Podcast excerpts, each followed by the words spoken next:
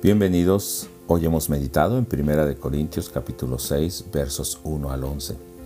Y es a la vez un reclamo de parte de Pablo, pero también es un llamado de atención a vivir una vida diferente.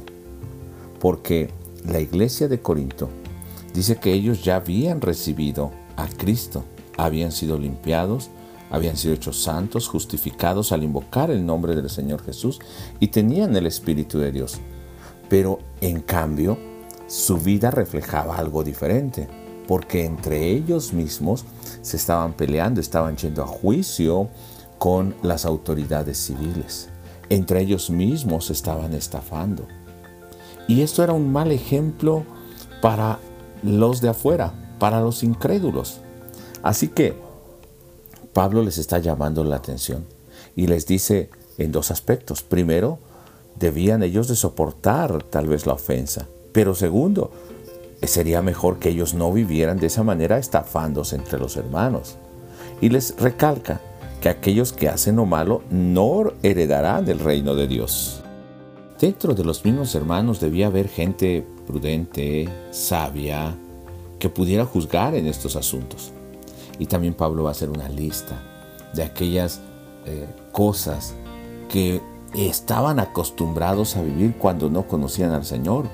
Pero ahora que han venido al Señor, algunos siguen practicando las mismas cosas y les dice, ustedes antes eran esto, pero ya han sido justificados, ya han sido limpiados, ya fueron hechos santos entonces no deben vivir de esta manera. ¿Y cuáles eran esos pecados que ellos antes cometieron y que ya no debían seguir cometiendo?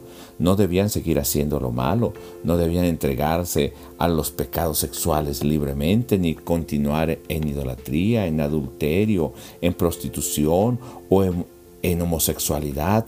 No debían seguir siendo ladrones, avaros, borrachos, seguirse insultando y estafando a la gente, y mucho menos entre los hermanos. Y les dice, si ustedes mismos que son la iglesia van a juzgar al mundo y a los ángeles, o sea, su vida en santidad debe mostrar al mundo ese cambio, es un llamado de atención hoy para nosotros como creyentes, como iglesia, para ver cómo estamos comportándonos y viviendo.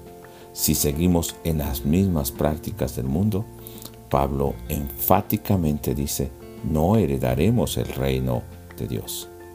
Así que este reclamo debe hacernos entender que también es una decisión en nuestra vida vivir ahora en obediencia una vida limpia, una vida que no avergüence al Evangelio, no avergüence el reino de Dios, no avergüence a la iglesia ni la palabra ante los no creyentes, ni ante los creyentes, mucho menos ante los no creyentes. Hermanos, hoy yo quisiera que tomemos un tiempo para orar y pedirle al Señor que diariamente muestre en nosotros aquellos pecados que todavía venimos arrastrando y que verdaderamente tenemos que echar fuera para que seamos ese pueblo limpio, santo y justificado, que ha invocado el nombre del Señor, que levanta el nombre del Señor y que tiene la presencia del Espíritu de Dios.